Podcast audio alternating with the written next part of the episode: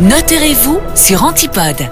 Aujourd'hui, dans notre séquence Notez-vous, nous recevons la notaire Géraldine Van Bilsen et Maître Van Bilsen, vous venez nous expliquer et nous parler du pacte Valkeniers. Oui, tout à fait. Il faut savoir que le nombre de familles recomposées aujourd'hui s'est multiplié.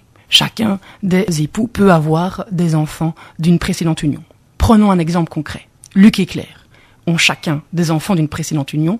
Ils décident de se remarier. Si rien n'est prévu, en cas de décès de l'un d'entre eux, le conjoint survivant va hériter de l'usufruit de toute la succession. Et donc les enfants auront moins, puisqu'ils n'auront pas la jouissance du patrimoine de leurs parents prédécédés. Ça peut être très difficile pour eux. Pour lutter contre cette conséquence, Luc et Claire peuvent aller devant leur notaire et discuter des mesures de protection de chacun de leurs enfants d'une précédente union, dans le cadre justement d'un pacte Valkenir c'est-à-dire une clause qui permet de protéger les enfants en limitant le droit d'usufruit, le droit d'héritage de l'époux survivant. La seule chose que l'époux survivant ne peut pas se voir supprimer, c'est le droit d'habitation pendant six mois dans le logement familial. Mais pour tout le reste, les enfants peuvent alors à ce moment-là tout de suite hériter lorsque leurs parents décèdent.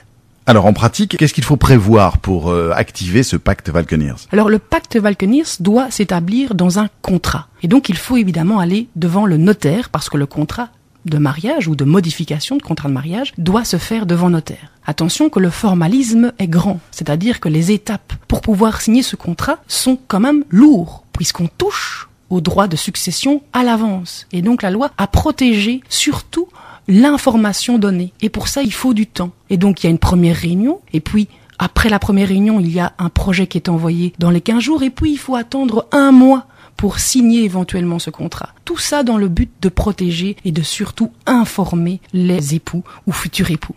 Et donc, comme d'habitude, on prend rendez-vous avec son notaire pour bien se faire expliquer tout ça. Oui, tout à fait. Merci beaucoup, maître euh, Van Bilsen. À très bientôt. Merci à vous.